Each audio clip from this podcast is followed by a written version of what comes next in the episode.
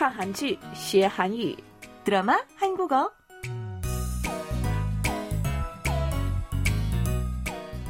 여러분 안녕하세요. 드라마 한국어 시간 저는 전숙경입니다. 大家好,看韩剧学韩语,我是陈淑晶.亲爱的听众朋友们，大家好，欢迎收听我们的节目，我是李璐。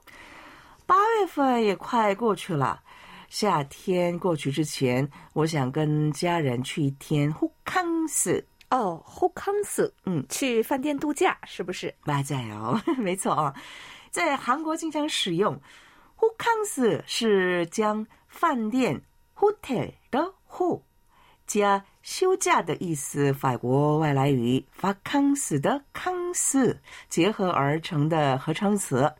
最近很忙碌的现代人，经常在市中心的酒店享受游泳池啊，或者早餐等等的休假。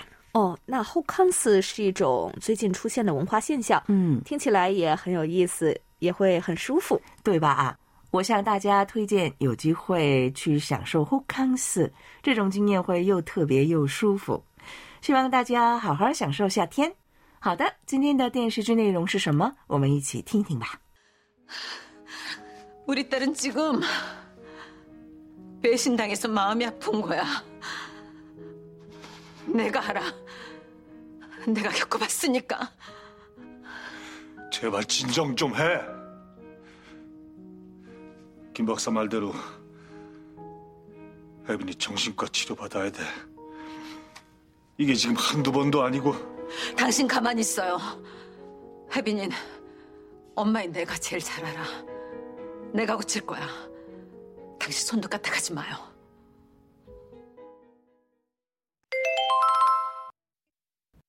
한두 번도 아니고 한두 번도 아니고 한두 번도 아니고 今天对话的气氛有点严重，是什么内容呢？这是西琼和贺相的女儿惠斌被解除婚约后，出现了一些精神异常症状。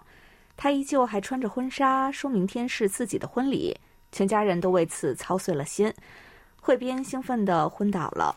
西琼看着躺在床上的女儿，跟老公说：“惠斌是因为被背叛而伤心，自己能治疗女儿。”老公贺相则说：“惠斌应该去医院治疗。”但西琼坚持说自己能够治好女儿。嗯，贺祥说的，이게지금한두번도아니고，这也不是一两次，한두번도아니고，这是本周的重点语句。那我们一起听听吧。 한두 번도 아니고 한두 번도 아니고 한두 번도 아니고 그럼 이제 본문 내용을 자세히 공부해 보겠습니다. 시총说, 우리 딸은 지금 배신당해서 마음이 아픈 거야. 我们的女儿现在是被背叛了，所以很伤心。 내가 알아. 내가 겪어봤으니까. 我知道，因为我经历过。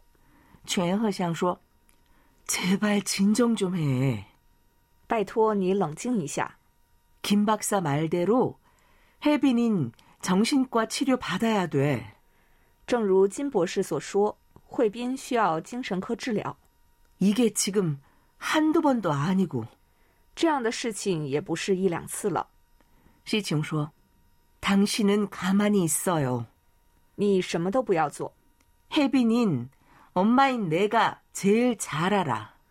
我是惠斌的妈妈，我对他最了解。 내가 고칠 거야. 당신 손도 까딱하지 마요. 我会治疗他的，你不要管。 다시 한번 들어보겠습니다. 한두 번도 아니고 한두 번도 아니고 한두 번도 아니고 한두 번도 아니고 네, 그럼 함께 연습해 볼까요? 같이 따라해 주세요. 한두 번도 아니고 계속 지각하면 어떡해? 한두 번도 아니고 계속 지각하면 어떡해? 又不是一两次了，一直迟到怎么办？ 엘리베이터 또 고장 났어? 한두 번도 아니고. 엘리베이터 또 고장 났어? 한두 번도 아니고. 电梯又出故障了吗？也不是一两次了。 거짓말 하는 게 한두 번도 아니고. 더는 못 참아. 거짓말 하는 게 한두 번도 아니고 더는 못 참아. 说谎不止一两次了，不能再忍了。 실수한 게 한두 번도 아니고 조심 좀 해. 실수한 게 한두 번도 아니고 조심 좀 해. 失误也不是一两次了，注意点。 너한테 돈 빌려준 게 한두 번도 아니고 너한테 돈 빌려준 게 한두 번도 아니고 더는 안 돼. 借给你钱也不是一两次了，不能再这样了。 한두 번도 아니고 다시 한번 들어볼까요? 한두 번도 아니고 한두 번도 아니고 한두 번도 아니고 네, 오늘도 시간 가는 줄 모르고 재미있게 공부하다 보니까 벌써 마칠 시간입니다. 우리는 다음 시간에 또 만나요. 今天也不知道时间是怎么过去的，又到了结束的时间了。我们下次再见吧。다음시간에만나요